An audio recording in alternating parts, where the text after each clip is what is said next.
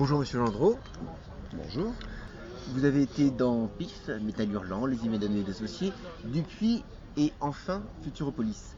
De rédacteur en chef à éditeur, quel parcours pour un homme qui a dit je ne veux pas faire carrière bah oui, ça veut pas dire grand chose, faire carrière, non. On peut faire carrière, je sais pas, dans la banque, comme trader, comme, même pas comme éditeur. Il me semble, en tout cas. Non, j'ai jamais réellement souhaité ni pensé faire carrière. Je pense que il n'y a pas de différence, me semble-t-il, entre rédacteur en chef d'un magazine de bande dessinée et éditeur.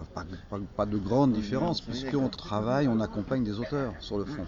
Hein. C'est-à-dire être là pour les, encourager, les accompagner tout au long de la création d'un livre ou d'une bande dessinée, qu'elle soit publiée dans un journal ou, dans un livre. Alors il y a des différences, effectivement, parce que la rédaction en chef d'un journal nécessite de travailler avec une équipe, il y a plus d'immédiateté dans un journal que dans un livre on travaille plus sur la durée, etc.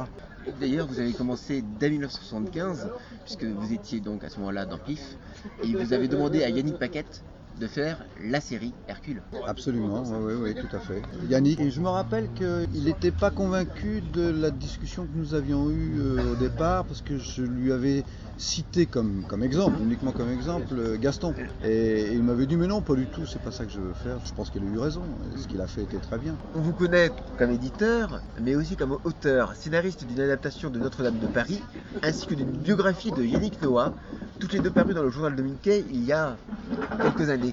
Est-ce qu'il y a une envie de recommencer?